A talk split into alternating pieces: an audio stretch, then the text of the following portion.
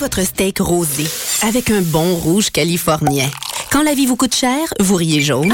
Au travail, vous envoyez des vertes et des pommures. Vous rêvez d'un voyage aux îles turquoises et vous êtes un vrai cordon bleu. Ne vous contentez pas du noir et blanc quand vient le temps de vous informer. Exigez la couleur d'aujourd'hui, la vitalité du 24 heures. Des chroniqueurs branchés, des idées rafraîchissantes et toute l'information quotidienne chaque matin de la semaine. Le 24 heures, la couleur d'aujourd'hui.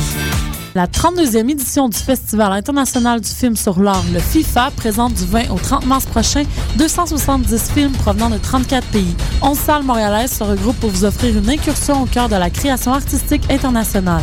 Nous vous invitons à la plus grande manifestation culturelle du genre au monde pour y découvrir des œuvres filmiques s'intéressant à des disciplines aussi variées que l'art contemporain, la musique, l'architecture, la danse, le cinéma et la littérature. Plus d'une vingtaine d'expositions, rencontres et autres événements spéciaux sont aussi au programme. Pour de plus amples informations, consultez le www.artfifa.com. Le 7 avril, c'est jour d'élection générale au Québec.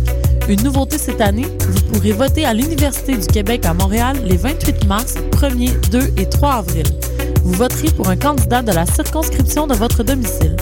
Pour plus d'informations et pour connaître l'emplacement du bureau de vote, surveillez les affiches ou consultez le www.électionquebec.qc.ca vote.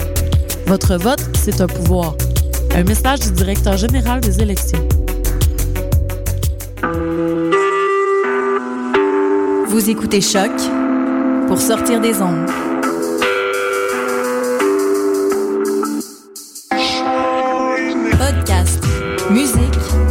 Sur choc.ca.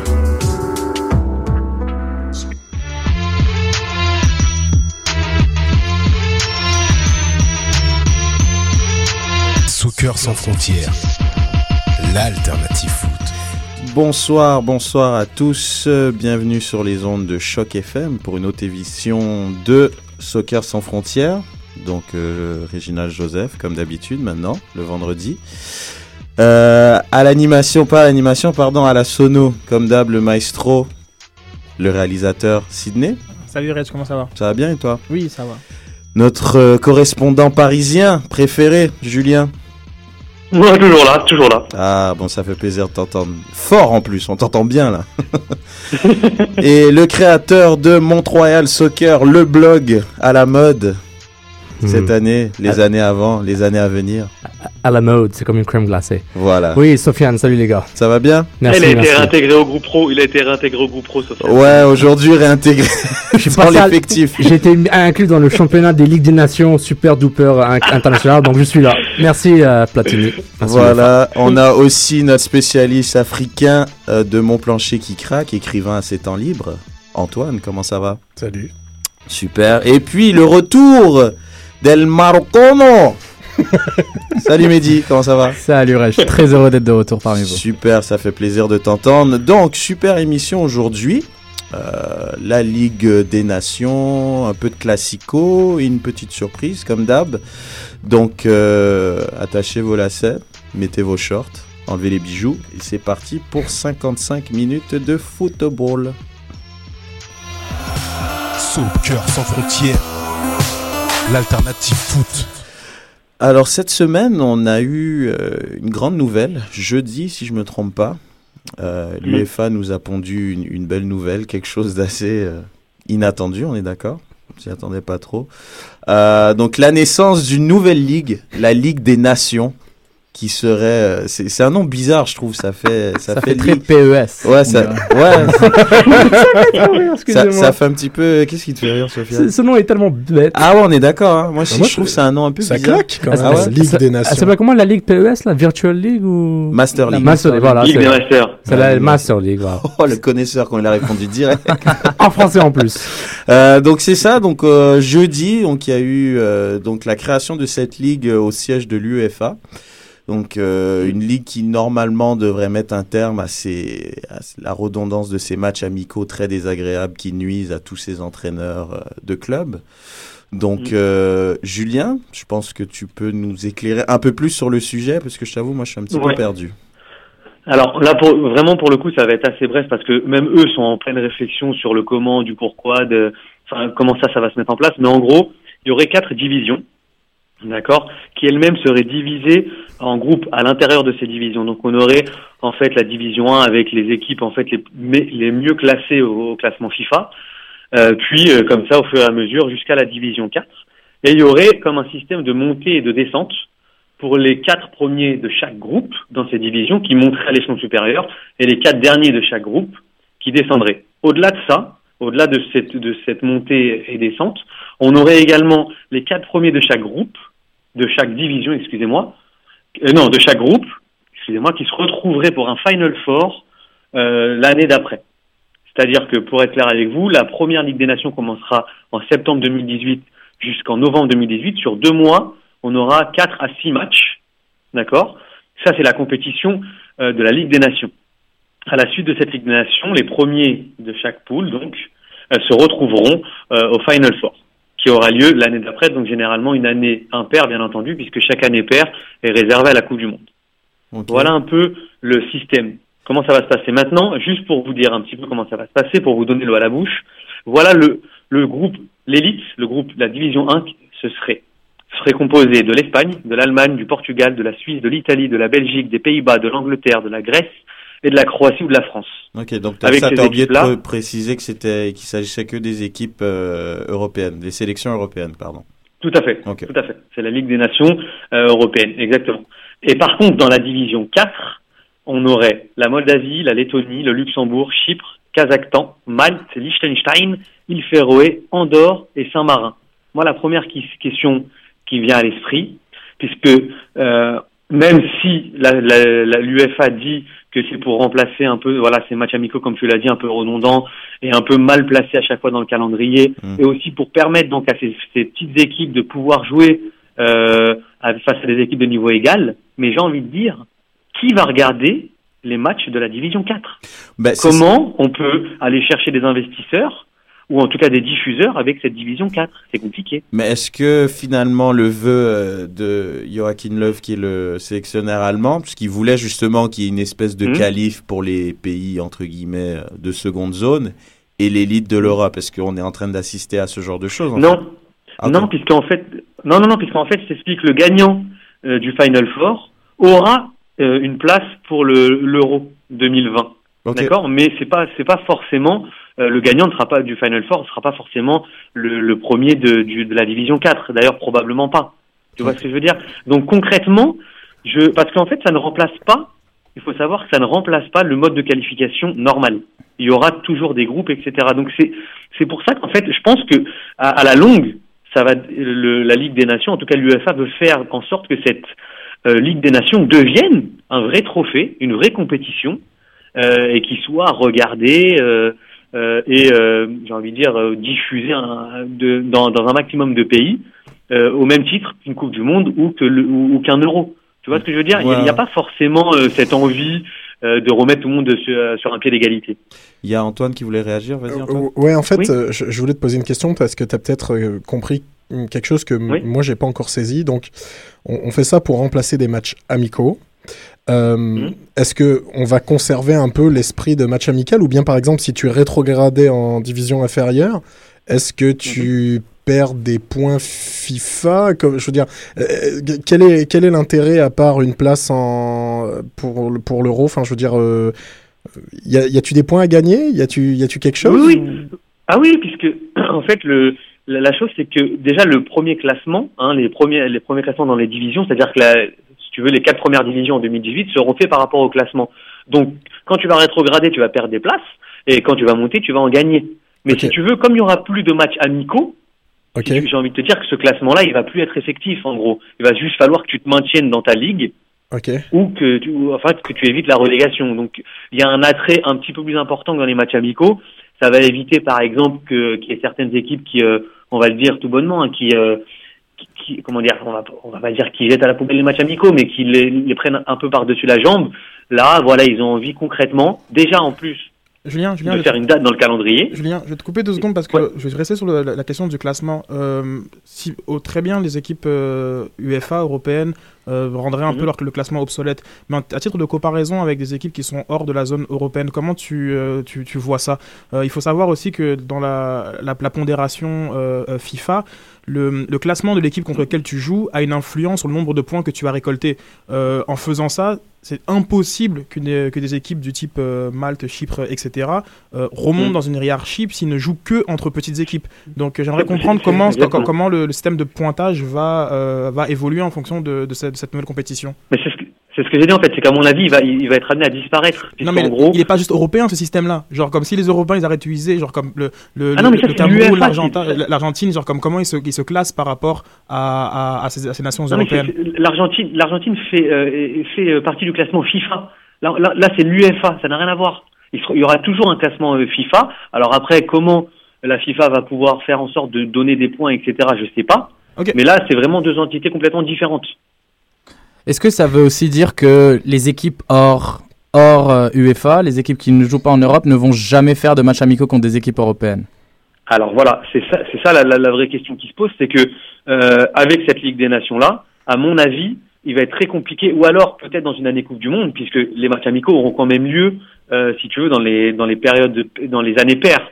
C'est-à-dire que euh, l'année 2000, euh, là en 2018, en 2019 il y a le Final Four, ensuite il y a la Coupe du Monde en 2020. Dans cette année-là, il est toujours possible de refaire des matchs amicaux, euh, j'ai envie de dire, contre toutes les équipes. Mais en tout cas, dans la période de septembre à novembre, il y aura plus de matchs amicaux, oui, France-Brésil ou France-Uruguay. Et là, pour le coup, je relève ta question. Pourquoi? Parce qu'il y a Karl-Heinz Rummenigge qui a dit dans la presse qu'au moins, avec cette, cette, Ligue des Nations, il va plus avoir de, de, de joueurs qui vont faire des voyages, euh, euh, j'ai envie de dire presque, enfin très très compliqués après euh, pour l'organisme pour jouer deux, ou trois jours après. Mais ce que je trouve bizarre, ce que je trouve bizarre, moi, c'est que en fait, ils aient transformé ce qu'ils ce voulaient vraiment, c'est enlever tous ces matchs amicaux qui servent à rien. Mhm.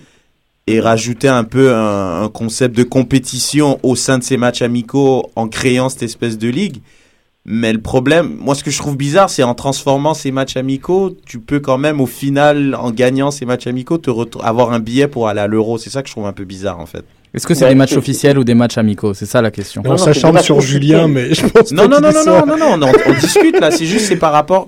C'est ça que j'ai du mal à, saisir en fait. C'est d'avoir un billet euh, pour participer à une compétition euh, sérieuse, qui est l'euro, en gagnant des matchs amicaux en fait, au sein d'une ligue c'est pas des matchs, c'est ça le truc, ce ne sont pas des matchs amicaux. Il y aura, une, il y aura un véritable règlement. Euh, tu sais, tous les cartons compteront, ça sera. on n'appelle plus ça des matchs amicaux, on appelle ça une ligue qui mhm. te permettra, et là encore, ça reste encore à définir, d'obtenir un billet pour les pour euh, les, une compétition euh, dite euh, continentale ou internationale pour l'euro. Mais vraiment, ça serait une compétition à part entière. Et il y a plusieurs interrogations qui se posent. Hein. Honnêtement, on se demande pourquoi, parce qu'il faut savoir que Michel Platini brigue euh, le mandat à la FIFA l'année prochaine.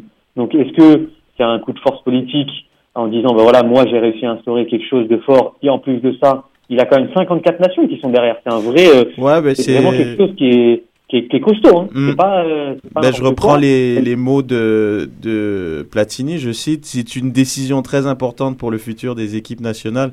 Donc il, je pense qu'il mise vraiment, vraiment, vraiment là-dessus. Il y a aussi le, comment il s'appelle, pardon, le président de la commission des compétitions mm. des équipes nationales à l'UEFA, sacré titre. C'est un grand pas de fait pour les équipes nationales européennes et nous espérons que les fans vont adopter ce nouveau format. Je pense avant de l'adopter, il faudra qu'il soit un petit peu plus simple, parce que j'avoue que ça a été quand même assez compliqué. Et euh, donc ça a été voté mercredi, 66% pardon de nos 28 mm. votes, euh, des, des 28 pardon votants. 28 000, oui, pardon, 28 000 votants euh, ont voté favorable donc au lancement de ce projet. Mais selon moi, les fans vont suivre un raid. Genre, les, les, matchs amicaux, c'est quelques entraîneurs qui s'en plaignent, mais ce sont les meilleurs codes d'écoute. Ouais footballistique. Genre, quand tu prends si on rajoute de... la compétition là-dedans, c'est vrai que ça peut que prendre. C'est ça, moi je pense que à ce niveau-là. Ah oui, mais. Euh, vas-y, vas-y, euh, Sofiane. juste pour être sûr, j'ai compris. Donc, pour donner de la valeur aux matchs amicaux, on les met dans une compétition avec une fin pour ceux qui arrivent au Final Four et le, le champion va à l'Euro 2020 peut-être si c'est finalisé. Mais en même temps, on se, les équipes européennes vont se limiter à entre elles dans la zone UEFA On n'aura jamais des matchs amicaux durant ces années-là du tournoi. Brésil-France, Pays-Bas-Argentine.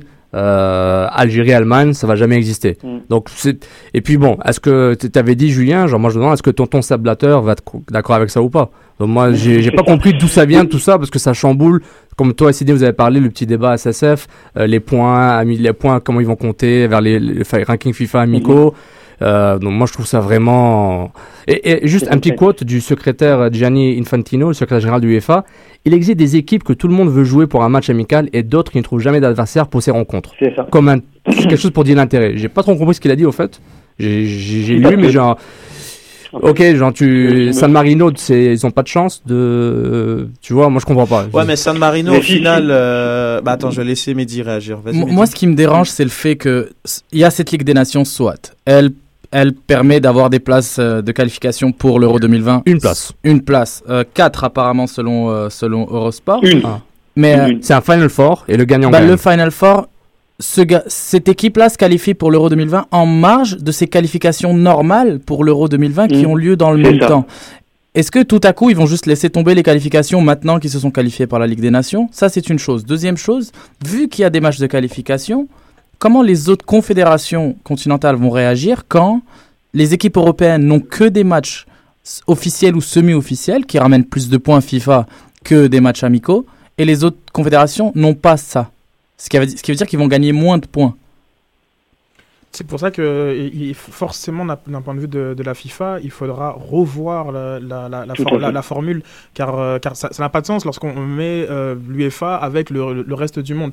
Euh, et je pense qu'il y a la Ligue des Nations, mais l'Euro 2020, il faut qu'on rappelle à nos auditeurs qu'il y aura 24 équipes. Donc il y a, il y a vraiment un changement complet du, du paysage footballistique qui, qui se dessine. Il y en euh, avait Ça se jouera 16 dans 13 pays. initialement, Ça hein, dans Exactement. 13 alors pays comme aussi. une- euh, il y a, ouais, certes, mais 24. 24, c'est très proche de 32, qui est genre comme le nombre de la Coupe du À Monde. la Coupe du Monde. Euh, Mm. c'est c'est un changement complètement euh, radical euh, d'avoir 24 équipes dans une compétition qui n'est pas la, la coupe, la coupe du Monde.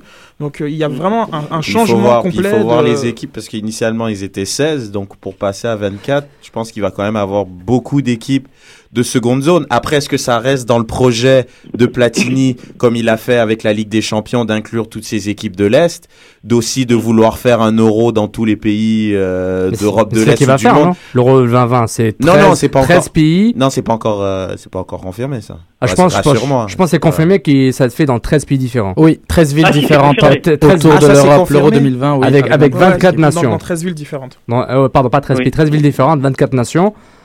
Donc moi je comprends pas, je, je- je vois, je vois une ouverture à l'intérieur de l'Europe, mais en même temps une fermeture par rapport au reste du monde. Donc je me dis, bon, Platini et c'est qu'est-ce qu'ils font exactement? C'est c'est un- pour l'euro, ça n'a rien à voir. C'est pour l'euro, donc Ouais, ils n'ont mais- pas besoin de s'ouvrir au, au monde, vu que c'est pour l'euro. Mm. Mais Ouais, vu que ça mais- remplace les matchs mais- amicaux, tu mais- te fermes un petit peu au reste du monde. Tu gardes une coupure. Tu, là, tu coupes clairement Ah, le par calendrier rapport à la Ligue des Nations, oui, c'est une fermeture, mais par rapport à, Ah non. à, à faire euh, un euro dans plusieurs villes d'Europe, ça c'est bien. La Ligue Puis des même Nations. par, oui. par, par rapport à la Ligue des Champions aussi, le fait de, de, de laisser place à des clubs, euh, plus de clubs de l'Est, tout ça, Ouais. je pense ils ont plus de chances de se rendre dans, la, dans, la, dans le groupe final euh, de la Ligue des Champions. Vas-y Moi, Antoine. j'ai un- j'ai une, une question, j'ai une question de, euh, très très simple.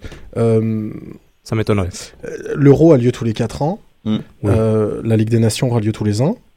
Ou Non, la Ligue des Nations aura Non, lieu non, non. tous les deux ans, si j'ai bien Tous les, compris. pairs, tous les impairs. toutes Tous les années impairs. impaires. toutes en les années impaires. D'accord. Et qui est cop comme d'hab? Bella Cannes. Non, je rigole. Mais, mais, mais par ça. contre, donc là, on nous dit qu'on a 4 à 6 matchs entre la période de septembre à novembre. Ça veut dire ça. que Il y aura beaucoup de matchs. après, après novembre, on va avoir juste un Final Four qui va s'affronter pendant la période qui pendant va l'année suivante. de. Pendant février l'été, à pendant juin. l'été Exact. 2019. Pendant l'été 2019. voilà. Pendant l'été, en plus. Oui, pendant D'accord. l'été. Sur terrain neutre. Voilà. Ah, da- En bah, Europe. Ouais, bon, ils vont pas faire le Final Four là, au Brésil, quoi. Moi, je- je- mais euh, juste rapidement, un petit tour de table. euh, vous, cette idée-là, vous, euh, vous la trouvez comment bonne ou pas bonne? Très rapidement, juste vos impressions. J'ai sur, une question. Sur, sur le peu que vous, euh, que vous avez. Juste répondre à la question, après, genre, comme tu, Je- tu enchaîneras. Je, je réponds avec une question. Elle sort d'où cette idée? C'est ça, moi, mon, mon- ma première réaction, genre, je, Si elle sort d'un tiroir ou d'un frigo. Non mais justement, je... non, mais, justement, je, ne- comprends pas la genèse de cette idée. C'est ça ma réponse. Je ne comprends pas la genèse de cette idée. Ça a l'air intéressant. Ça a l'air oui, c'est un tournoi qui est qui est organisé, qui est Voilà, mais je ne comprends pas d'où ça vient. Donc qu'il y a des mal. grandes têtes pensantes à l'UEFA qui touchent beaucoup d'argent. C'est comme un peu une mafia. Il y a juste eu un gars, il a eu un verre de trop. Il a dit Et si on faisait une Ligue des Nations Moi, je pense qu'il regarde, la coupe, il regardait la, coupe- la, Coupe Davis. Il fait ça a l'air bien ce truc-là. Juste, enfin ma réponse, ma réponse trop longue, désolé les gars, c'est dans un contexte europo-européen, ouais, c'est super. Euh, plus on avance, plus on revient dans, le passé. On se dit, on, l'Europe, on reste bien, du bon chauvinisme, on ramène les bons vieux clubs. Dans pas longtemps, la Champions League, c'est la Coupe des clubs champions. Hein, dans 10 ans, ça va être ça, je pense. Donc, euh, donc là, on, garde la vieille Europe à l'intérieur. Donc moi, je, je suis un peu, euh, je suis pas très convaincu de la validité de ce tournoi, à quoi il sert exactement. Donc je, je le comprends pas, donc je n'approuve pas. Antoine, Euh, ju- juste, je crois que l'UEFA, un des premiers arguments qu'ils ont donné pour justifier ça, ils ont dit que l'argent n'était euh, pas le motif ni le but de cette nouvelle compétition. Donc, quand tu commences à te justifier comme ça, je pense que ça veut, ça veut en dire long. Voilà, j'ai fait mon quart d'heure révolutionnaire. C'est fini. parfait. Euh, S'il te plaît, euh, Julien, ta, ta réponse? Pour ou Bah, contre? moi, là, ma première réaction, ça a été euh, trop de trop de foot tue le foot. Donc, je sais pas, j'ai l'impression. Non, mais je sais pas, je, je sais pas où ils veulent en venir. Ça me paraît quand même beaucoup trop abstrait, même pour eux, euh, dans la mise en place, etc. La, la vérité, c'est que j'étais bien moi avec mon Euro, ma Coupe du Monde et mes matchs amicaux, donc. euh, Et la canne, et la canne. Non, mais c'est vrai. Moi, Oui, et la, non, mais et la canne. Et, Non, je suis d'accord avec Julien. Je suis d'accord avec Julien. Je pense que euh, il y a d'autres ajustements qui auraient pu se faire sur le calendrier pour accommoder peut-être un peu moins de matchs, passer de, de 10 matchs Voilà. au lieu de 14 qui en, en moyenne. euh, Mais j'aime bien le fait que tous les deux mois il y a un match. Ça récompense un peu celui qui est sur une bonne forme. Ça me permet genre comme de tout le temps. Enfin, Ouais. Je sais pas. Il y a quelque chose une dynamique qui me plaît plutôt qu'on on coupe tout. Non, mais oui. Puis je- à la, mais fin- à la je fin pense d'une que des- espèce. Vas-y, continue. Non, je pense que je pense que l'idée est bonne, mais tu sais qu'elle naisse comme ça tout de suite. C'est-à-dire que mardi soir on n'est rien, mercredi soir boum ça sort, et qu'au final en fait même eux n'arrivent pas à l'expliquer. Enfin, il y a, trop de trop de zones d'ombre derrière cette peut-être bonne idée qui, qui en fait en fait une fausse bonne idée quoi. C'est ça le truc. Ça qui est dommage. Tu vois s'ils avaient mis ça sur la Ligue des Champions, j'aurais peut-être On a euh, Mousse de la Fontaine qui dit Je pense que Platini a déjà prévu le coup pour arranger le, la chose au niveau FIFA. Bon. Bon, pourquoi pas bah, Plat-. Bah, si Après, Platini, je pense que c'est ça son objectif. Hein. Je pense que c'est de prendre la place à long terme euh, de Bah oui, Blatter. c'est tout. Parce que Blatter euh, a dit qu'il quittait ou quoi? Non, Parce mais qu'à la mort de Blatter. Tu n'as pas encore récupéré de ça. Non, mais Blatter, euh, voilà, Blatter, il est un peu vieux, euh, il est Ah là, il s'assoit sur ses acquis. C'est pas, voilà quoi. À partir du moment qu'il a sorti comme idée euh, pour attirer les gens au foot féminin, mettre des shorts un peu plus courts, Il n'y a pas de racisme le que ce gars-là, il y a pas le vraiment d'idée, et c'est véridique ce que je suis en train de te dire. C'est, non mais c'est, c'est Il n'y grave. a pas de racisme dans le football. Il faut serrer la main après qu'un Ouais, ça arrive. voilà, quand il a des idées un peu d'un gars qui, non, je veux dire, il est temps qu'il se fasse remplacer. Et Messi je- est un artiste, Ronaldo est un général. Et ça, de, de voir, euh, je pense, euh, Platini, qui est quand même quelqu'un de très affluent, très influent même euh, au sein du football. Donc euh, pourquoi pas. Et puis attends, je vais demander à Mehdi euh, son avis sur la question. Bah, s'il Euh, est pour, contre. Moi, je t'avoue que je, je ne sais pas encore quoi dire pour savoir si je suis pour ou contre parce que ça a l'air d'un énorme bordel pour l'instant. Donc, je vais attendre un peu quelques clarifications. Puis ensuite, on va commencer à se voir. Mais il y a quelque chose qui me dérange là-dedans, c'est que les matchs amicaux sont faits pour donner leur chance aux jeunes dans les équipes nationales et dans ces grandes nations à avoir des matchs amicaux, euh, des matchs importants tout au long de l'année. Ça va empêcher la progression des équipes nationales un peu sur le long terme. Moins de jeunes qui arrivent dans les équipes. Donc, euh, je serais plutôt t- à tendance contre pour l'instant. J'ai une petite charade pour vous et euh, je voulais voir. Euh, charade. Ah, ok. Qui suis-je? Ouais. Donc, euh, who, who am I? Qui suis-je Qui suis-je Donc, il y, a un- y a groupe de gens qui travaillent dans le football, qui sont très connus. Sylvie a disparu du miroir, on le voit plus. Il est terre. Donc, vous, vous dites, vous allez me dire qui suis-je, ok? Et ils sont peut-être affectés par ça, et soit ça va les aider ou les détruire. Quel que soit votre projet, votre budget, nous cherchons et trouvons pour vous l'adversaire à votre convenance pour le jour J. Le savoir-faire de nos qui suis-je vous garantit une organisation logistique et sportive sur mesure. Qui suis-je? Je sais pas, les pays africains. Non, là. de nos dirigeants. Nos compétences, notre expertise et nos références nous valent la confiance de nombreux clubs et sélections à tous les niveaux de la hiérarchie en France comme à l'étranger. Le savoir-faire de nos, nos garanties, Commanditaires? de nos agents de match. Il y a des agents FIFA qui sont mandatés pour organiser des matchs amicaux. Les Portugal, Côte d'Ivoire en Suisse, euh, Pays-Bas, Hollande en France, il y a des fi- agents FIFA qui aident à trouver Pays-Bas, des, euh, euh, pardon, euh, Pays-Bas, France, pardon. Il y a des, euh, des, des, des agents FIFA qui trouvent euh, ces, sélections et qui les placent dans un match. Il a et notamment Algérie-Argentine à- au Nou Camp. Donc Très bon agent d'ailleurs. Ah, il est fort, lui. Hein. Mais j'ai envie de te dire que. On a provoqué une migration extrême vers l'Espagne. Voilà. Donc maintenant, je me pose la question est-ce qu'ils sont impliqués dans ce système? Est-ce que ça va, ça va rendre le système plus mafieux? Donc il aura. Non, mais Est-ce que Georges Mendes que va contrôler? tout- C'est la question que je me pose. Est-ce que Georges Mendes va contrôler le tournoi? Non, C'est mais la dans question, tout les gars. projet, euh, voilà, il y a des, il y a forcément des gens qui écopent parce que voilà, leur boulot va devenir juste obsolète par rapport à la mondialisation du projet. Tu vois ce que je veux dire? Tout ça, selon moi, je pense, ça arrive comme dans tout, quoi. Il y a toujours des gens qui qui auront juste plus de boulot parce que voilà, quoi.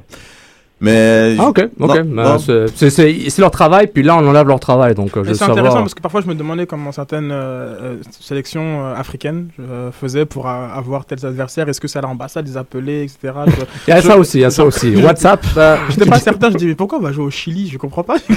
Mais c'est vrai qu'avant, c'est les fédérations qui se contactaient, mais là, Non, mais ils se contactent il y a encore. quelque chose qui est intéressant dans ce que tu dis, c'est qu'on remarque que ces dernières années, à chaque journée de matchs amicaux, tu as de plus en plus de gros matchs. Avant, c'était pas le cas. Donc maintenant, Ouais. oui, ça peut donner une idée sur le fait que ce soit les agents qui organisent les matchs. Il y a des agents, qui, des organisations qui ont des agents qui organisent des matchs FIFA. euh, c'est, je sais pas comment on appelle ça. C'est des, il, il a, il, a des, il y a des FIFA match agents et des agents de match licenciés UEFA. Donc eux, ils font les deux.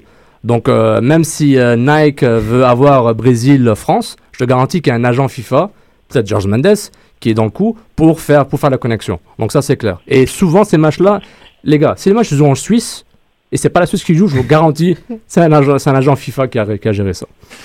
Parfait. Bon ben merci Charade. Julien pour ce sujet. Donc Pas de problème. next topic. Oh Ding, ding, ding, ding, ding. Oh, oh. Donc voilà, donc on va passer à autre chose. Euh, alors la semaine dernière, on n'a malheureusement pas eu le temps de parler euh, du Classico. On avait, ben, on avait donné euh, qui étaient nos pronostics. Julien avait dit le Real, je tiens à le préciser. J'avais dit le Barça, je tiens aussi à le préciser.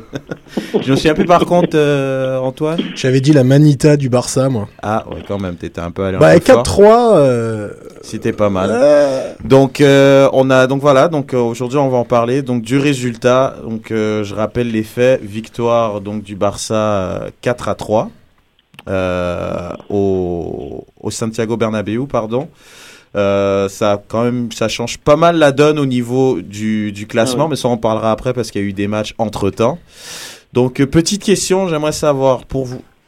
Petit tour de table. Est-ce que pour vous il y a encore un complexe du Real face au Barça? Je, Sofiane. je pense que je pense que non, euh, voyant que depuis la Manita, le Real Madrid, euh, depuis la Manita de euh, que s'est pris par, par Guardiola, le 5-0, je pense que le Real Madrid a repris du poids de la bête, euh, n'est pas euh, bloqué psychologiquement par, euh, par le Barça. Le Barça n'est pas aussi euh, invincible que, ce, que maintenant qu'à ce moment-là. Et le Real Madrid est de plus en plus fort, des meilleurs joueurs, pas nécessairement de nouveaux joueurs, mais les joueurs qui sont meilleurs et un Ancelotti qui a vraiment su les amener à un autre niveau, un niveau de, de gagne. Donc je trouve un peu plus que Mourinho. Donc je pense que voilà, je pense que Madrid n'a pas peur du Barça. Et ils ont prouvé euh, à ce classico. Julien? Tout à fait. Je suis, archi- je suis tout à fait d'accord avec Sofiane, même si c'est vrai que euh, malgré le changement d'entraîneur, on, on voit que quand même il n'y a pas eu tellement d'évolution dans le dans le style de jeu. C'est toujours un style assez direct. En tout cas, euh, on, on essaie d'aller vite vers les attaquants, alors que le, le Barça c'est toujours voilà un, jeu de passe. Euh, mais c'est vrai que je pense que ils, ils- en tout cas sur ce match-là, ils étaient vraiment sûrs de leur force. Et euh, mais après voilà, ça reste un match de haut niveau, ça peut basculer sur des détails.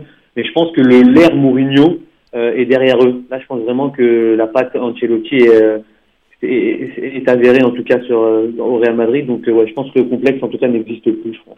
Mais c'est drôle qu'on parle quand même de complexe parce que ah pardon ben je vais demander à, à Antoine ton Euh, moi, je suis pas complètement d'accord. Enfin, je pense pas qu'il y ait un, complexe justement, surtout au vu du match, puisque euh, il y a eu quand même pas mal d'erreurs d'arbitrage visiblement. En tout cas, l'arbitrage a été très décrié. Euh, il y a eu beaucoup, beaucoup. d'accord. Il y a eu des expulsions, il y a eu des pénalties en pagaille. Je sais pas si le score du match reflète exactement euh, la forme ou la confiance de ces deux équipes quand elles euh, s'affrontent l'une contre l'autre. Maintenant, j'attends vos avis, messieurs. Mais Bah, Pour moi, complexe, euh, c'est oui et non. Quand tu regardes les joueurs offensifs du Real, il n'y a plus vraiment ce complexe par rapport à avant où le Barça fermait complètement le jeu du Real et où le Real était obligé de jouer à contre-attaque. Maintenant, le Real peut essayer de choisir son rythme à certains moments du match, ce qui n'arrivait pas avant. Et, mais défensivement, le complexe est toujours là. Les joueurs du Barça savent comment jouer contre les défenseurs du Real. Les défenseurs du Real sont souvent poussés à la faute. Qu'il n'y ait faute ou pas, chacun a son avis. Mais euh, à chaque fin de match aussi, ça devient houleux, beaucoup de fautes. Donc euh, oui, défensivement, le Real a toujours ce complexe face au Barça. Bah justement, c'est, je trouve ça. Ah, Juste pour rebondir ce que tu, sur ta question, Red, ce qui est très pertinente. Selon moi, le, le complexe, euh, il est plus là. Il était là les trois matchs qui ont suivi la Manita où euh, le jeu du Real était de, détruire Barça mm. à, tout point. On avait des PP au milieu de terrain, donc il n'y avait pas de projet de jeu de la part du Real. Puis tranquillement, c'est revenu. Et même sur Mourinho, moi je pense pas nécessairement que ce soit Ancelotti. Je pense qu'il y a l'avant-dernier match de Mourinho, le dernier match c'était un 3-1, quelque chose comme ça. Mm le Real a, mis du temps à reprendre ses esprits euh, et à, proposer un jeu qui, lui, en effet, un jeu direct, mais il n'y a pas de voilà, il a pas de meilleur jeu. Chacun joue avec euh, ses forces. Et euh, donc le complexe, il est plus là. Maintenant, moi, je pense que par rapport à ce que dit Mehdi, tout simplement, l'offensive barcelonaise, elle, elle, est meilleure que la défensive madrilène, mais c'est pas nécessairement une question de, complexe. Le complexe avant était là sur, dans le dans qu'est-ce qui que, pourquoi tu viens sur le terrain? Et dès la première minute, après le 5-0, genre les trois matchs qui ont mmh. suivi, le, Real venait pour détruire. Je venais pas pour jouer. Euh, qu'il soit à domicile ou à extérieur, il ne venait pas pour jouer. Donc là, il y avait un complexe qui, selon moi, euh, a, disparu. Bah, cet esprit de destruction, et pour rebondir sur ce que disait Antoine, ça m'amène à la prochaine question. Euh. Il y a un truc, est-ce qu'on peut parler d'arbitrage favorable au Barça? Euh, ou c'est juste Madrid qui pète les plombs? Parce qu'encore une fois, juste attends, je vais juste vérifier. Ouais. Encore dans ce match-là, il y a quand même 5 cartons jaunes euh, du Real, un rouge, euh, seulement deux cartons jaunes pour le Barça. Il y a eu un, deux pénalties sifflés pour le Barça. Donc Julien, est-ce que tu en penses? Est-ce qu'il y a un, un, arbitrage favorable Barça? Parce qu'il y a souvent des rouges dans les classicos, souvent qui vont aller aux défenseurs du Real ou bien c'est vraiment un pétage de plomb récurrent parce qu'ils ont un, ils ont un problème quoi les joueurs du Real. Tout à fait, mais c'est tout à fait ça. Je pense vraiment pas qu'il y ait un, arbitrage qui avantagerait Barcelone. Là pour le coup, hein, et là j'ai bien vu, on je me suis bien concentré sur match l'arbitre. Il a été pour moi en tout cas excellent. Il a bien suggéré les débats, toutes les décisions qu'il a prises pour moi ont été très pertinentes. Euh, et je pense, comme tu l'as dit, la, défensive, et comme tu l'a dit, la défensive de Madrid est, très inférieure à l'offensive de Barcelone. Donc, effectivement, à un moment donné, euh, quand ils n'arrivent plus à cadrer euh, les attaquants barcelonais, ben, ils arrivent un peu en retard, ils mettent des semelles là où il faut pas. Donc, et très honnêtement, les, cartons jaunes ont été mérités, ou même le rouge de Ramos est mérité, le jaune en fin de match de de Xabi Alonso est mérité, c'est un, un en arrière, euh, c'est un, un tacle à retardement, et, et vice versa, le, jaune de Bousquet est également mérité. Donc vraiment, ce, ce complot, en tout cas, euh, qui dure depuis euh, cinq ans avec l'arrivée de Mourinho, etc., comme quoi Barcelone aurait été avantagé, moi je, je dis assez quoi.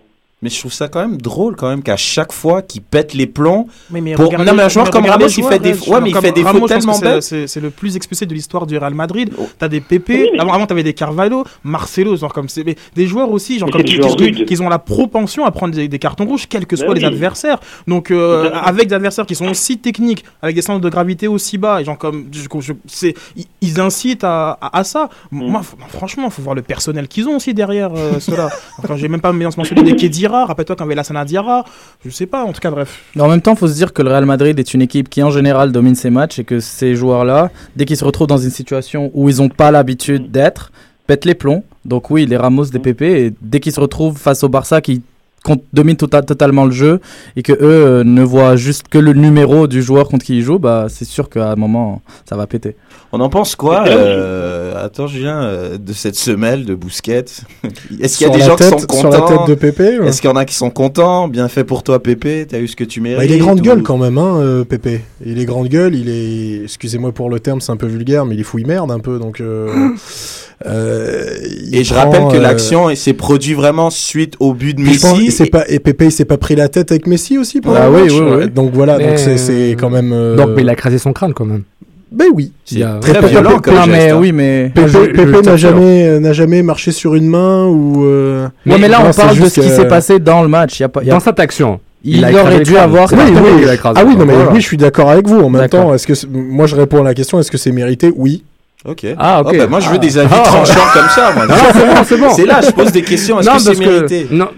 Bah, Sofiane non, euh, Un adepte de la non-violence comme toi. Ah, je suis plus violent que tu penses, mon frère. Mais je te dis. tu euh, m'appelles je- mon frère déjà. C'est une invitation duel. What's happening? Je t'écoute. C'est vendredi, on est fatigué. Non, mais pe- personnellement, c'est. Tu, tu- vraiment, c'est c'est typiquement culture foot, genre, ah, on fait chez l'arbitre, on le rentre dedans, ah, on se donne des coups, c'est pas grave. Gars, ce qui arrive, c'est inacceptable ce qu'il a fait. Écraser le crâne de quelqu'un, ça se fait pas. Même si Pépé, c'est une merde, même si Pépé est vraiment. Et non, mais il faut le dire, Pépé, en tant que personne, le son, il est exécrable sur un terrain. Est-ce que Mais Zidane mérite un coup de tête? C'est son travail, etc. Donc, mais moi, ce que je dis, c'est que il faut, c'est un manque de respect total. Ouais, Puis, mérité, pas mérité, il l'a fait. Moi, personnellement, si, euh, si, si le reste du monde pouvait suivre un peu la malaise et donner des suspensions après les matchs, c'est ça qu'il faudrait qu'il fasse. Parce que, Donner et, des amendes, des suspensions à l'entraîneur. Et, et aux joueurs. Non, personnellement, pour moi, c'est important, c'est surtout les joueurs, parce qu'il faut vraiment sévir ce genre de comportement. Tu peux pas écraser un gars comme ça. Ouais, C'est- même pas genre, ah, j'ai- pas fait exprès, t'es vraiment genre, tiens, Peut-être qu'il a pas fait exprès, il l'a pas vu, parce qu'il a voulu l'enjamber pour aller voir l'arbitre. L'arbitre est derrière lui. Ouais, voilà. Non, mais il y, a, question. il y a une provocation quand même, juste deux secondes. Cette action, elle est tellement bizarre. Il y a le but. Après, Messi va chercher le ballon au fond des filets. Fabregas court vers Messi pour aller ramasser le, but, le un coup d'épaule à Pépé qui réagit. Ouais, il n'aurait jamais dû réagir. Un, un coup d'épaule, faut le voir. Le Bah, coup il a couru, il a Ouais, couru, il a- Et là, Pépé des choses se retourne, lui drôle. court, court vers lui et il l'agresse. Ouais. Il a un problème, ce gars-là. Non Oui, mais est-ce que ça, est-ce que ça explique le, le fait de marcher sur sa tête après?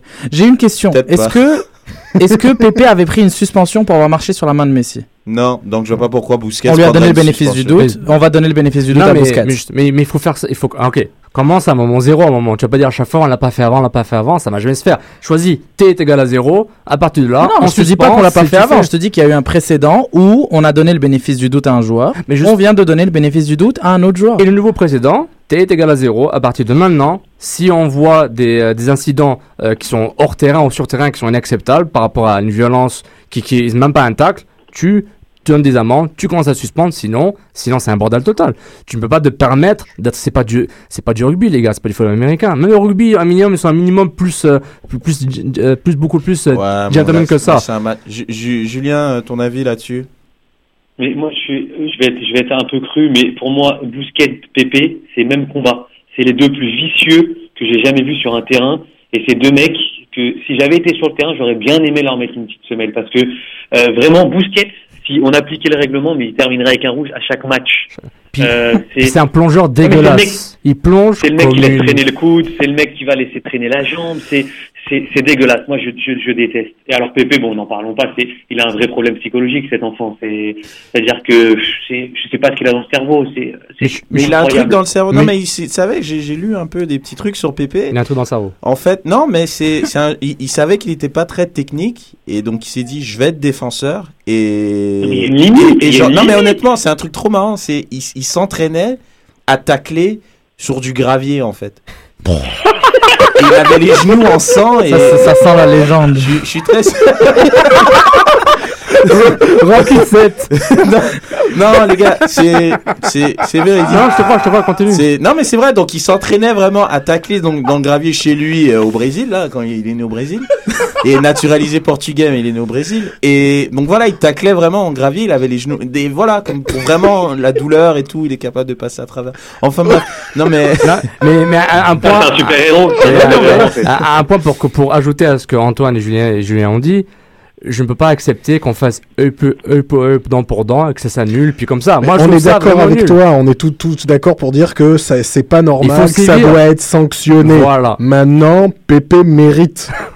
Et Bousquet mériterait aussi, alors. tout. Parce qu'à un moment, avant Pépé, il va aller sur Messi, puis il l'a fait plusieurs fois anyways. À un moment, tu vas aller sur un joueur star qui va vraiment se faire mal. Pépé, il va être suspendu, quoi, 5, 10, 15 matchs, lui, il s'en fout, il a fait son travail. Mais par rapport à ça, il faut protéger. Et en plus, un truc qui, qui m'embête souvent, puis on a dit que l'arbitre a fait un très bon match, et je suis d'accord, sous la pression et la visibilité Mm. qu'il avait, c'était incroyable, incroyable ce qu'il a fait. Antoine, euh, c'est non, c'est pas sous la pression. Mais il y a un truc C'est gars, relatif, pas mais, mais, Ouais, mais- mais je- je- excuse-moi, je suis lent, je, juste- je vais raccourcir ça. Juste pour dire, c'est que le rôle de l'arbitre, c'est non seulement de d'appeler les fautes, de appliquer les règles du jeu, mais aussi de protéger les joueurs. Quand, si on l'appelle, s'il y a des fautes, c'est que le joueur il n'est pas en sécurité, c'est que le joueur euh, est en danger de se faire mal par un autre joueur. Donc il faut, c'est pourquoi, pourquoi les fautes existent. Il y a des limites dans le jeu. Et l'arbitre, S'il n'est pas capable de le faire sur le terrain parce qu'il n'a pas vu, il faut que les fédérations le fassent. Pour moi, c'est très très important et je le disais bien avant que je couvre la MLS. C'est hyper important parce que c'est dégueulasse, ça se fait pas et je trouve vraiment que ça donne aucune valeur ajoutée. Alors tu ajoutes les plongeons en plus dans ça, il faut sévir tout de suite. Désolé. Bref, revenons euh, laissons les voyous de côté. Euh, J'aimerais. Tu peux. Euh, J'ai là une petite. La, la, petite image, euh, courtoisie d'Eurosport. En une semaine, Messi est devenu le meilleur buteur de l'histoire du Barça, le meilleur buteur de l'histoire des Classicos, le premier joueur euh, catalan, entre guillemets, hein, à, oh. à, inscrire un triplé à Barnabeu, et le deuxième meilleur buteur de l'histoire de la Liga. Très belle semaine pour la Pulga. Ah, mais ne dites surtout pas ça à Cristiano Ronaldo, sinon on n'est pas bien. Ouais, ben, il a un petit coup de moins bien. Euh... Il est dopé, Messi. Ouais, J'ai juste une stat euh, au sujet de Messi. Euh... Putain, il est désagréable. si là, on va couper son micro. Non, je parle de Sofiane, bien sûr, pas de toi. Il est dopé. En 27, en 27 classicos, euh, Messi a été décisif 33 fois, 21 buts, 12 passes décisives. Mm. En 27 classicos, c'est assez spectaculaire quand on sait qu'en face, c'est le Real et que c'est pas euh, une équipe de quatrième division de Ligue des Nations. Pour rajouter de l'huile sur le feu, combien de pénalty ah, Pas tant que ça. Mais il faut les sur les 21, il faut les mettre, mais ouais, juste non, un, un non, joueur comme Raoul, il en a 15 et en a disputé beaucoup plus des classicos. Hein. Mais euh, petit, petit truc, euh, j'aimerais qu'on discute. Ton, il faut les mettre je te le rappellerai en fin de, en fin de saison quand on fera les MVP et que tu me diras que Keane et, et Megui méritent pas leur MVP par rapport à Divayo parce qu'il faut les mettre. je vais te le rappeler ça. Genre comme, Divayo, je, je le prends, tu vois, genre comme je l'enregistre, je l'ai dit dans un petit coin et genre comme t'inquiète pas que je te le ressortirai. Parce que oui, en penalty, il faut le mettre. Il faut le mettre, mais je voulais juste accentuer le respect que j'ai pour Divayo parce qu'il a mis que des buts sans penalty. C'est tout, on ferme la parenthèse. J'aimerais qu'on parle euh, pour ce match-là quand même euh, revenir sur les deux recrues stars qui ont fait un non-match. Euh, non, faut en parler quand même. Euh, Neymar et Bale, dans leurs clubs respectifs, qui ont fait un match très moyen, voire ils ont été invisibles. Neymar est responsable d'un penalty, me semble, non? C'est pas lui qui vient chercher le... C'est lui qui va chercher le penalty avec il un magnifique... Euh... Mmh. Donc, euh, est-ce que pour vous, ils sont pas au niveau, pas prêts pour ce genre de match qui, c'est quand même un match particulier? Neymar a quand même marqué au match aller oui. contre le Real. Okay. Et Neymar a fait un des meilleurs classicos. Bale a raté le premier, mais Bale a fait un non-match. Neymar, je suis pas d'accord. Neymar a fait son match. On, on s'attend pas à ce qu'il marque 3 buts aussi quand ah même. Ah non, moi c'est pas, moi c'est euh... plus dans l'influence du jeu. Moi j'ai trouvé. Bah dans l'influence du jeu, il a quand même étiré la défense du Real. Il était sur son côté, il recevait quelques ballons. Il a même allé chercher un penalty et un rouge qui plus est, qui a permis à, au Barça d'aller d'aller prendre le 4-3. Moi, je trouve que Bell, bon, je trouve que techniquement, il est un peu limité par rapport à, à ses coéquipiers dans ce classico. C'est le plus faible techniquement pour les joueurs offensifs, à mon avis. Mais je pense aussi qu'il a aussi souffert euh, le fait que moi, je l'aurais préféré le voir jouer à gauche. Mais le côté gauche était la propriété de, de Di Maria, qui a fait un match énorme. Di Maria, donc Ah ouais, je pense a éclipser. ouais, Ou Alves a fait un très mauvais match. Bien, je pense Non, que Di Maria, je pense que Di Maria a euh, Di Maria. Di Maria, il est replacé dans un milieu à 3 maintenant. hein. Ouais. Il joue au milieu de terrain, il joue plus sur l'aile. Donc c'est très différent. C'est pour ça, c'est pas, c'est- moi, je- pour Non, ça, mais- pour revenir, c'est pas, c'est pas Alves qui a fait un mauvais match. Moi, je pense déjà, c'est pas le même poste. Chez Calves s'est cassé les chevilles dans ce match. Non, mais, justement, tu fais un très bon point parce que Di Maria était placé dans un milieu à 3 à gauche, mais son jeu sur les ailes était incroyable. Donc, il a fait les deux rôles en même temps. Et je trouve qu'il y avait un bon support de Marcelo. Neymar a donné tout l'espace à Marcelo et à, à- et à, et à- et à Di Maria pour monter. Puis Neymar, il va pas défendre tant que ça. Par rapport à un gars comme Pedro ou comme à Sanchez qui aurait été mieux placé pour ce genre de rôle. Mais je trouve que Di Maria, je pense qu'il a reçu 26. je pense que Di Maria a reçu 26. euh, euh, comment dire Il y a eu 26 actions dangereuses où il, passe, il partait du milieu de terrain jusqu'au jusqu'à au ça, c'est la touche Ancelotti. D'avoir Exactement, trois ailiers euh, sur la, trois ailiers sur le même côté qui vont permuter entre eux dès que Ronaldo décroche, ce qu'il fait très souvent. Le même rôle qu'il avait avec Di Maria il va et puis Di Maria se sent à l'aise avec ça. Et le même rôle qu'il avait en Argentine en Coupe du Monde, milieu de terrain ailier. Je remarque que ça fait peut-être 10 minutes qu'on parle du Classico. Et pas une seule fois on a mentionné euh, Benzema. qui aurait, bah, qui aurait pu faire le, match de sa vie, le ma match référence. C'était ma prochaine Com- complètement noyé. Non, mais c'est la preuve quand Mm. même. Genre, comme ça fait Non. 10 minutes qu'on qu'on On en y est parle. arrivé, on y est arrivé. Mais on n'y est pas arrivé. On a fait le tour. On a parlé de beaucoup de joueurs. Sauf, voilà, Karim Bah qui. oui. qui, Voilà, ça, ça aurait été son match, non? Genre Comme euh, Mm. ce fameux oui. grand match à l'échelle euh, européenne. hein, parce que comme le Classico, c'est quasiment après la finale Ligue des Champions le, le match le plus important du Je monde. pense qu'il est plus important. Je pense. Mais c'est, Mm. je trouve que ça a été, euh, on va demander après rapidement l'avis, c'est quand même, il a fait un gros match, puisque faut être costaud, je trouve, mentalement, pour rater les occasions qu'il a ratées en début de match. Puis pour trouver quand même le moyen de mettre deux buts par la suite. de très beaux buts. Des beaux buts. Mais, mais si j'avais été Benzema, après coup, quand je vois le score, je regrette mes occasions. Même si j'ai marqué. Parce qu'il a quand même eu des énormes occasions qu'il aurait dû mettre dedans. Après coup, oui, on va lui, on va lui pardonner parce qu'il a mis ses deux buts. Mais quand tu vois le score à la fin, tu te dis que ces occasions auraient pu être très décisives, beaucoup plus décisives. Julien, mm. Benzo is back bah oui, non mais vraiment là depuis depuis depuis l'Ukraine, hein, depuis l'Ukraine et ce, ce, gros passage à vide, la mise sur le banc par Deschamps, la qualification, ensuite les Pays-Bas il est décisif et là vraiment pour le coup, en plus de ça, c'est quelqu'un qui était en balotage euh, pas défavorable, mais euh, on lui on lui présentait Morata qui était devant lui, etc. Il a su se remettre dans le bain et répondre de la meilleure des manières. Donc franchement, moi je suis d'accord avec Sid. C'est ce qui est dommage, c'est qu'il est voilà qu'il est loupé, c'est parce qu'il en a mis deux, il aurait pu très bien en mettre quatre. Et là, un quadruplé, par exemple, dans un Barça Real, ça te, ça te met dans le panthéon du football. là, tu passes à une autre étape. Et c'est voilà, c'est peut-être ce qui lui manque encore. Euh, c'est ça, c'est sa référence pour faire ah, rentrer parmi les très très grands. ton Benzema, tu le kiffes. Hein. Benzema. non, honnêtement, je, honnêtement, je pense que je l'ai tellement. J'étais le premier à, à le critiquer, mais je trouve que c'est aussi important de dire quand les quand les quand, quand les gars font, font leur job. Et là, pour le coup, euh, un Bale, par exemple, qui est passé à côté de son match, bah, pour Benzema, un numéro 9, marquer un doublé et de cette, et de cette manière-là, et se procurer autant d'occasions, bah, moi, je lui aurais mis un bon, un bon 7,5-8, quoi. Il arrive, euh, il revient en confiance euh, au bon moment. Au bon moment, juste avant la Coupe du Monde, ce qui est très très et très juste avant les, les phases finales de Ligue des Champions. Pour les, tous les fans de l'équipe de France, voilà. Euh, J'aimerais creuser sur ce, cette, euh, cette, euh, ce fait, hein, c'est un fait, comme d'Antoine et, Julien, parce qu'il me semble qu'il était aussi en roue libre avant l'Euro 2012, et puis on a vu ce que ça, ça a donné. Ça, on aura un autre débat. Donc, on a Fred Couture qui nous dit que si on porte un chandail des madrilènes et on crie au scandale, banni à vie et peine de mort. Mais si on est catalan, c'est juste une faute de Pépé.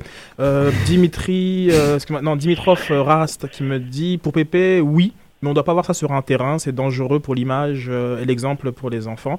Donc euh, quelques réactions, euh, voilà, comme finalement avec les Catalans, et chacun est, dans, son rôle. Je voulais ajouter un dernier truc sur Di Maria Benzema. Je pense que leur, la force de Benzema et Di Maria, je pense c'est lié. Dans le sens, Di Maria a passé 8 fois à Benzema, toutes les, les passes étaient, réussites.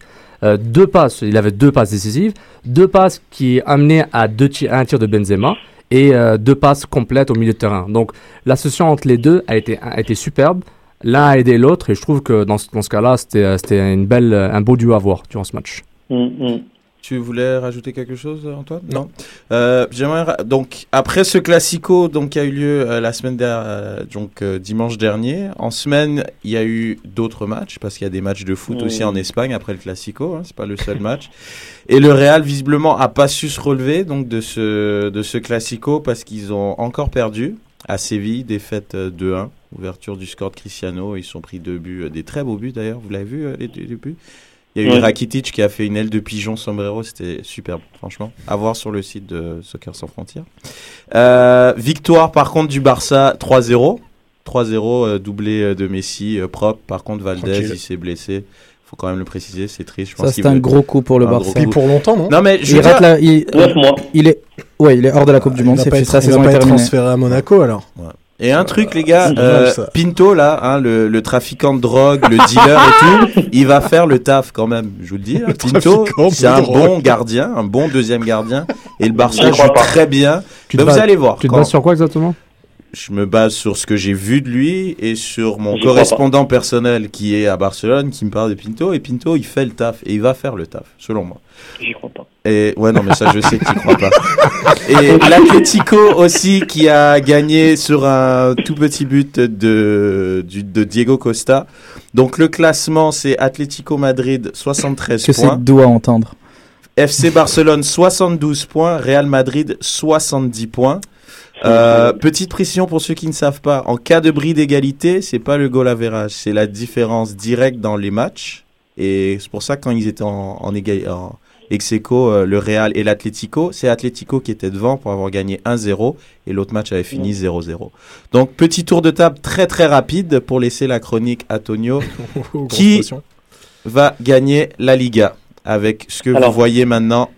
Julien, très rapide. Alors alors, j'aurais enterré le Barça il y a un mois. Mais vu que le dernier match c'est Barça Atlético Madrid, avantage Barcelone. Ok. Mehdi? J'ai envie de dire Atlético. Euh, mais ça reste Non, ouvert. ça ferait kiffer Atlético. Ça me ferait C'est kiffer différent. C'est Atlético. qui va gagner. Ah oui, parce que Juste, je précise, je précise les deux grosses puissances, aucune qui gagne. Excuse-moi, Julien, vas-y. Sur Astrocan, j'ai j'ai mis Atlético. Point. C'est tout. Ah, ok. C'est- c'est- le mec qui va être sur tous les tableaux. en fait. J'ai dit Atlético, mais j'aime le Real, mais je pense que c'est le Barça. Ok, c'est cool. Tout ça pour dire, ce serait beau pour le foot qu'aucune des deux superpuissances financières d'Espagne ne gagne le championnat, mais ça reste ouvert entre les trois. On va couper en mental, c'est pas grave. Ok. Et Comme Antoine tous les gens, je pense qu'on a tous marre quand une, é- une équipe euh, gagne pendant trop longtemps. Les gens ont envie de voir autre chose. Et Atlético, c'est une surprise. Donc on, on a tous envie de voir l'Atlético. Mais non, ce sera le Barça. Et moi, je suis sans équivoque convaincu à 2000%, le Real Madrid va gagner Ah. la Liga et la Ligue des Champions. Ah, très, Boum. très intéressant. Ancelotti va la ramener level up Super Saiyan. Vendredi prochain, on va parler de la Ligue des Champions parce qu'il y aura justement le début des quarts de finale. Alors, euh, je laisse la place à la chronique euh, de Ah. coutume, très, agréable. Coutume, c'est la deuxième semaine. Mais... Ouais, bah écoute, c'est très très agréable. Vas-y. On l'attend avec impatience. Ah bah oui. Donc euh, cette semaine, euh, on va commencer en répondant à une question euh, très simple. Euh, D'après vous, les gars, que faisaient les gens au fin fond de l'Asie pendant le classico de dimanche soir? Eh bien, c'est très simple, les gars. Ils regardaient Monaco-Lille. C'est pas moi qui le dis, c'est le président de la Ligue française, Frédéric Thirier. Frédéric Thierry. Frédéric Frédéric Thiriez qui est mort au, au générique. qui est mort au, qui est mort au générique. Bref, on va peut-être l'entendre quand on sera prêt en régie. Oui, je suis prêt, mais je vais te donner un petit volume. Donne-moi deux secondes, euh, Antoine, pour trouver Frédéric Thiriez qui nous Un quel Thierry qui fait encore des siennes, quoi. Ouais, Ouais, mais en plus, je vous, avais, je vous ai épargné le breaking news de la semaine dernière, donc euh, je voulais vous le remettre, mais je me suis dit que cette fois-ci, ça suffirait. Non, En même temps, il reste- il malheureusement, mon ce- fichier n'est pas reconnu. Je ne peux pas lire Frédéric Thiriez qui nous dit que la, la Ligue 1 est la meilleure ligue du monde. Bon, alors, en gros, il nous disait que euh, il y avait encore deux championnats au, dans, sur cette planète, c'était la Première Ligue et le Championnat de France, et qu'au fin fond de l'Asie, euh, pour cette grande soirée football, les gens allaient regarder Monaco-Lille. Mais, euh, donc voilà, il a, il a craqué.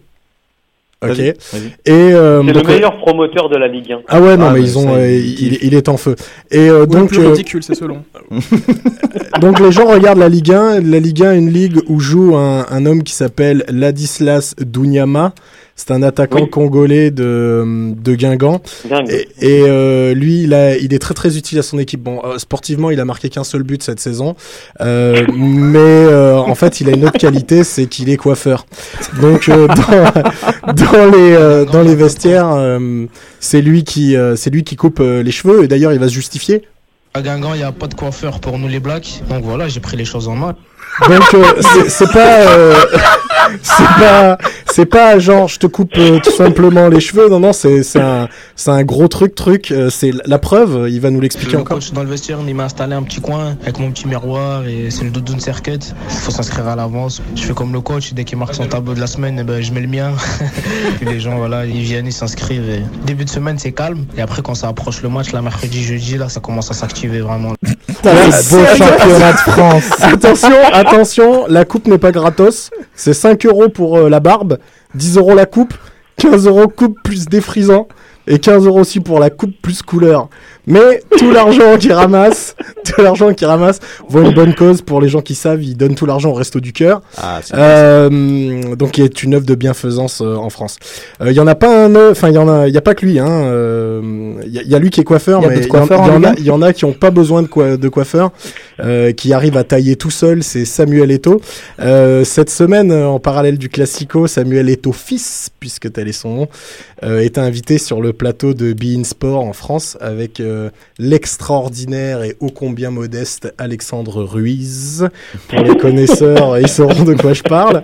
Et à la question sur ses rapports avec, euh, avec Pep Guardiola, euh, Samuel Eto'o Ouais, avait ceci ouais. à dire. Et du coup, comment vous avez pris ce message quelques semaines plus tard, lorsque Guardiola qui arrive dit Moi, Eto, Deco, Ronaldinho, c'est dehors Mais j'ai d'abord rappelé à Guardiola qui n'a jamais été un grand joueur. Il était un bon joueur. Oui, c'est c'est vrai. Donc Samuel Eto'o, 35 ans, 39 ans selon Mourinho et la police, est toujours très très très bien affûté. Il y en a un autre qui a craqué cette semaine, c'est le joueur brésilien du Barça, Neymar. Euh, après ses affaires de transfert opaque, Neymar a été euh, très décrié dans son pays pour une publicité euh, qu'il a sortie pour une compagnie de soda, publicité dont on va entendre un extrait. Bom dia, hi. O Serra Pelada aqui quer um Guaraná. Um Guaraná para o água de salsicha. Aqui. Sou cow chupando manga. Por favor. Mais um Guaraná Antártica, Zé.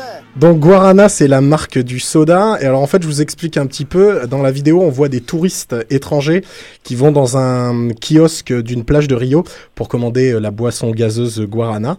Et ils lisent pour pouvoir commander une phrase sur un petit bout de papier. Euh, la, la phrase a été à chaque fois écrite par Neymar. Et en fait, euh, les autorités ont vraiment pas apprécié ça parce qu'en fait, il leur fait dire n'importe quoi. Et les autorités brésiliennes, un petit peu moins de deux mois du mondial, ont dit que c'était euh, mépriser les touristes qui allaient s'en venir.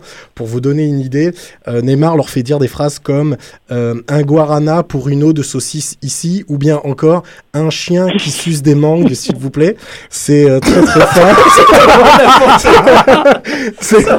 c'est très très fin, mais c'est ça la pub. Donc les les autorités brésiliennes n'était vraiment pas contente. La publicité a été retirée des ondes. Euh, pour terminer cette petite chronique de la semaine, on va terminer avec une belle histoire. J'aime bien le terme de belle histoire, vous allez comprendre pourquoi. Euh, la belle histoire de la semaine, c'est celle de Gianpaolo Mazza, le coach de Saint-Marin.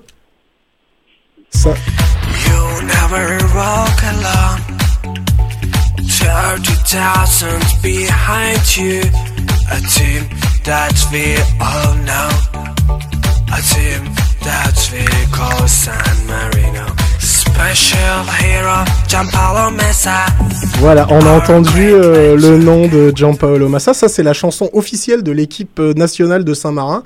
Pour votre information. pour la Coupe du Monde.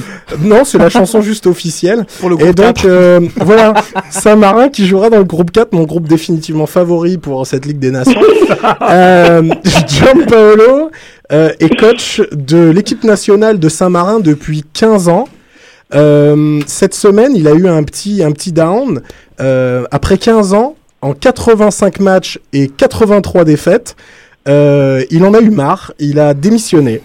Et en fait, son donc c'était ça la belle histoire en fait, c'est qu'il était viré. Son successeur ne devrait pas avoir de, de mal à faire mieux puisque la seule victoire de Gianpaolo Mazza en 15 ans a été contre le Liechtenstein, autre équipe du groupe 4. Euh, Le 28 avril 2004. Faudra faire des pronostics sur ce groupe. 1-0. Euh, donc ça remonte en 2004. Il a gagné qu'une seule fois. Euh, un match nul et 83 défaites. Nous te souhaitons euh, beaucoup de bonheur dans ton futur, Gianpaolo. Heureusement que c'est pas un boxeur. Hein. Oh là là. Bon. C'est ceci qui clôt notre superbe chronique. Merci beaucoup Antoine, très très agréable. Comme d'habitude. Je sens détendu. Bien. Merci Antoine. Donc, euh, donc je remercie l'équipe comme d'habitude. Sid à la sono, réalisateur, super, nickel. Julien, merci beaucoup, comme d'hab. Merci à toi, merci à toi, Reg. Mehdi, Antoine, Sofiane. Donc, euh, se continuer à réagir sur la page Facebook, liker la page, partager, commenter, faites ce que vous voulez. Donc, euh, pour plus de foot, hein, hashtag débat SSF. Toujours. Et pour plus de sans frontières, Sofiane. Africanlife.com. Super, je vous rappelle que l'Impact joue demain à 16h.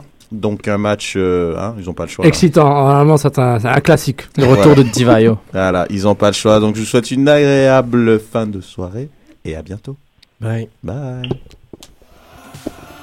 Cœur sans frontières, l'alternative foot. Samba. TV.